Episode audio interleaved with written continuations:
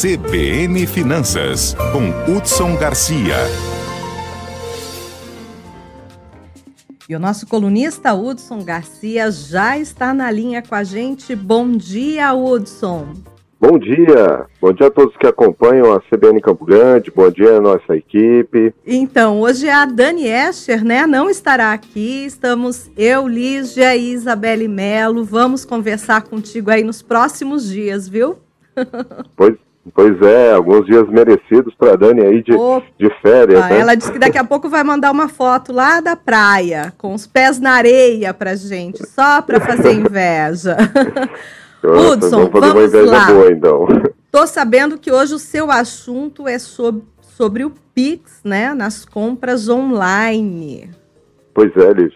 Ah, o Pix fez aniversário, né? Uhum. No último 16 de novembro, completou dois anos. Uhum. E a gente percebe o quanto realmente esse tipo de tecnologia se disseminou no Brasil e teve uma ótima adesão. Hoje, 70% das pessoas já bancarizadas já utilizam Pix e uma pesquisa de um grande marketplace, Village, hum. já diz que 80% das compras à vista já são realizadas por Pix. Nossa, Isso dá alto. em torno, só para você ter uma ideia, nos últimos dois anos, de 26 bilhões de transações bancárias.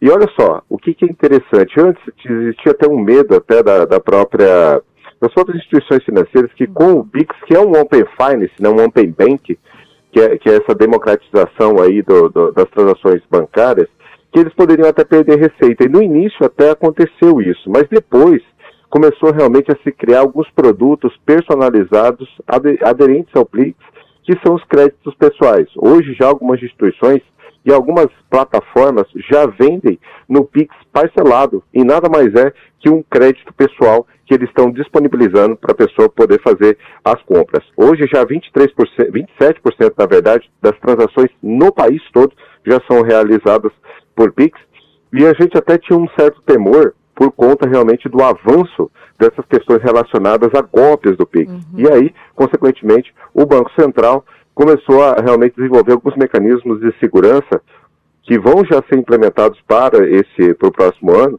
que é o QR Code, né, para de quem está pagando o, o, Pix, que são as duplicatas no Pix. E uma coisa muito interessante, viu? Vai ser criado o chamado Pix Internacional. Isso já vem realmente da Organização Mundial do Comércio, já, já, já, o Brasil já fez a aderência, e olha que interessante, pessoal, isso é, um, é, um, é um puro Open Banking são operações onde você vai poder colocar dentro da sua conta até 10 mil dólares e poder realmente gastar no local de destino que você vai, para a Europa, para os Estados Unidos, e a tendência é que até 2029, pelo menos é isso que está previsto no acordo, é que seja zerada a questão do IOF dessa, dessas operações. Então, como antes a preocupação era aí do sistema bancário com a entrada do Pix, agora vai ser para essas agências de câmbio, então. Isso, Só transferir é, um mas, pouquinho a preocupação.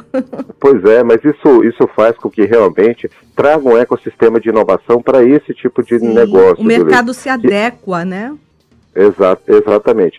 Mas o que é interessante, e aí é, é bom a gente deixar algumas dicas eu sei que eu vou estourar um pouquinho meu tempo, viu, Lígia, mas eu queria deixar algumas dicas para quem utiliza o Pix, porque a gente sabe que ainda existe ainda um grande número de pessoas pregando golpes ao utilizando com Pix. Aí eu queria dar algumas dicas. Primeiro, pessoal, tenha muito cuidado com a senha do banco, tá? Não forneça essa senha do banco, principalmente aí cuidado. A gente sabe que a maioria das pessoas que utilizam Pix é de 20 a 39 anos em torno de 64% da população utiliza. Mas a gente sabe que tem uma população idosa que usa bastante o, o celular, então cuidado com a senha, não passe essa senha é, para ninguém. E outra coisa, quando você estiver utilizando o app do banco, feche ele. Quando você encerrar a transação, feche ele, encerre ele. Não simplesmente é, desligue o celular, não simplesmente apague o celular. Feche mesmo, tenha a certeza que, que, que ele está fechado. Outra né? coisa, uhum principalmente à noite, viu, Luiz? É, as quantidades, os valores, os limites de PIX realizados à noite. Isso, tem, isso num, num caso mais extremo, pode te garantir aí a, a um valor menor a ser retirado da, da, conta. A gente sabe que hoje existe a possibilidade de você é, novamente pedir esse PIX de volta no caso de um erro, mas isso demora muito tempo. Então, outra coisa, no momento da transferência, verifique muito bem o nome da pessoa que você está transferindo. Não faça transferência simplesmente por transferir.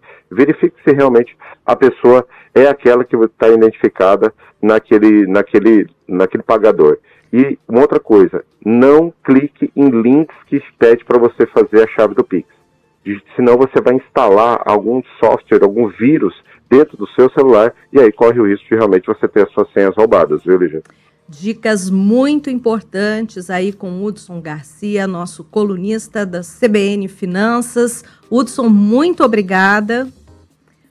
Muito obrigado a todos e uma ótima semana, bom feriado. Bom feriado, ótima semana aí para você.